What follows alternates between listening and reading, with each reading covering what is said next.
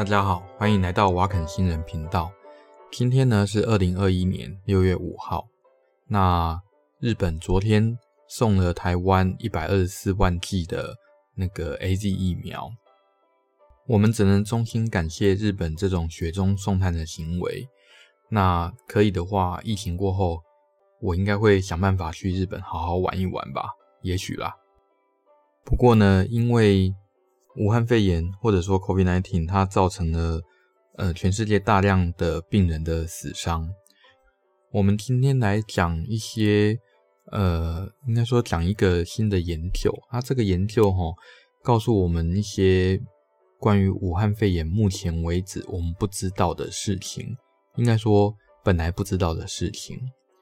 好，首先这个研究需要的背景知识大概就是说哈，我们的基因其不是。其实不是完全都是人类的，有一些呢细菌啊、病毒啊，那在感染了人类以后，那它会把自己的基因组那迁入人体。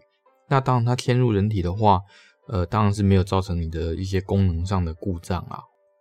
所以呢，这些被迁入的地方的 DNA 又叫做嗯，垃圾 DNA。其实严格来说，它不完全是没有功能啊，它其实有一些时候它可以帮忙。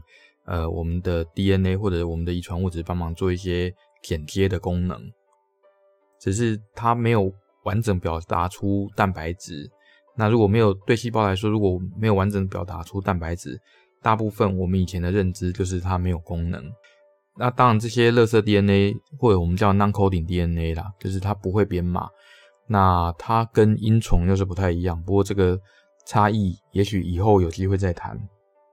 好，那大家都知道哈，那个 COVID-19 这个病毒，基本上它是一个 RNA 病毒。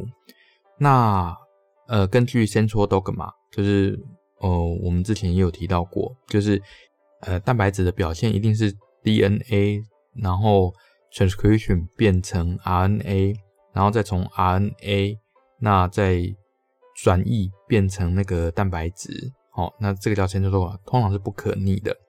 那一直到艾滋病之后，我们才发现，那有一个病毒叫做反转录病毒。为什么它会把 RNA 再转回去变成 DNA？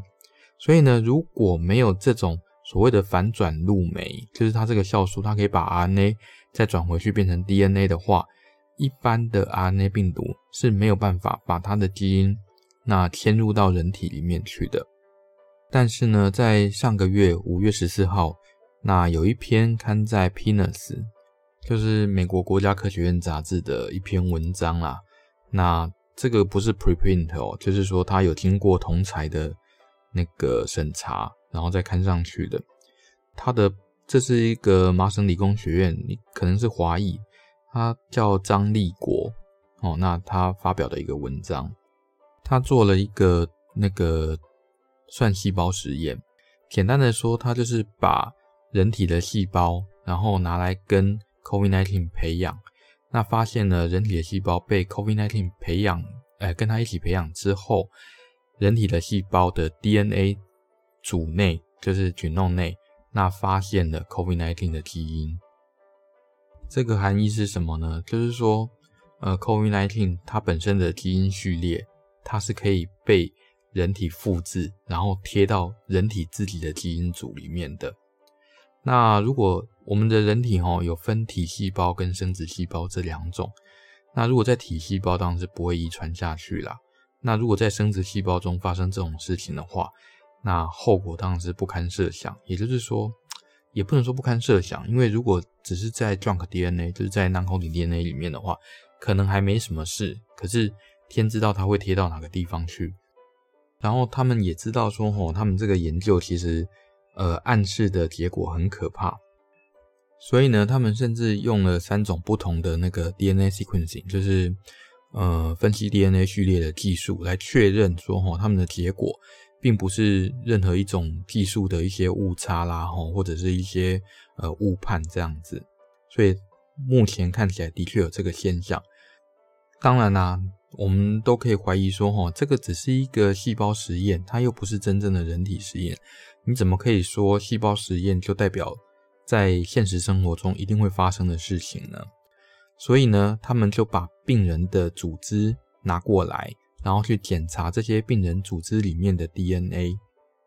结果呢，很不幸的发现，这些病人的 DNA 里面竟然有一部分，不过没有很多啦，还好不是很多。那有一部分真的表现出了那个病毒的 DNA。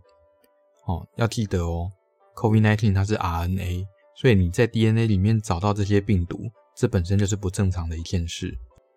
然后呢，更特别的是说，哦，他们还发现这个 COVID-19 它的遗传物质，它的那个碎片，那基本上它是呃滑入那个感染细胞的基因库里面，那可是它是随机的，而且有一半呢，它是被颠倒插进去的，哦。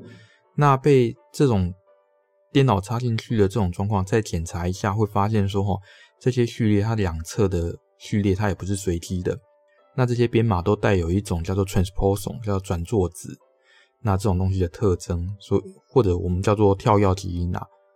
那这种跳跃基因的话，它可以让自己错位，然后让自己插到呃其他地方的基因组里面。好，这个细节我们先不谈。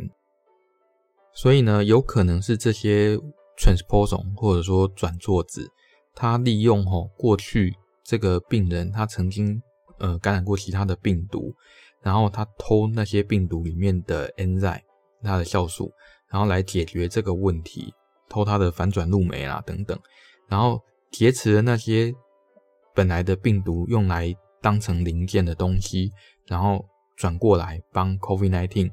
呃，做这件事情，然后再插到我们的细胞里面。那有一类这种 transposon 哦，我们叫做 line one，就是 line 就是通讯软体里面的 line 哦，然后 lie one 这种呃 retro transposon，它其实呢占了我们基因组的大概百分之十几啦，所以算是很多。不过大部分这些东西都已经呃不会活化了哦，不过还是有。少部分的这些基因组还是比较活化一点，所以有时候会造成这种现象。还好就是，呃，第一个不是每一个病人都会发生这种事。那第二个发生这种事的，通常呃都在体细胞，通常也不在生殖细胞里面，所以那个 COVID-19 大部分的状况下应该是不会遗传到下一代。不过呢，如果你把它拿来思考一下的话，就是说。这些感染后的细胞，即使外面的病毒都已经被清掉了，被我们的免疫系统或者甚至是药物把它清掉了，那清掉之后，这些免疫细胞还是持续会表现出病毒的这个呃 RNA。那在这种状况下，如果你去做 PCR 的话，那这个病人他就永远都会是阳性。其实呢，更可怕的是说，哈。这些病毒的 RNA，它如果持续表现的话，也就是说，你的细胞都会一直的产生病毒的蛋白质。假设啦，齁，如果他们能够呃有完整的那个呃迁入哦，假设有这么样的一个人，他们很倒霉哦，然后再加上说哦，他们的这些病毒，它有可能跟人类的基因混合以后再表现出来。那这个会产生我们叫做 new antigen，就是呃新的抗原。那这种新的抗原是人体从来没见过的。那所以呢，它可能会持续的刺激我们的免疫系统，然后造成比感染本身更可怕的事。我们也可以想说，齁，那现在病人死亡的原因很多都跟我们叫做 cytokine storm，就是呃细胞间素风暴比较有关。那这个事情跟病毒引起的这种持续表现有没有关系呢？当然，目前是没人知道啦。毕竟这个是第一篇呃病毒迁入人体细胞的一个研究。其实严格来说，不是病毒迁入人体细胞的第一篇研究，呃，是 COVID-19 迁入人体细胞的第一篇研究。因为其他的 RNA 病毒迁入人体这种事情并不少见，算很常见的哦。那所以呢，呃，我们来讲讲结论好了啦，因为等一下还要带小孩。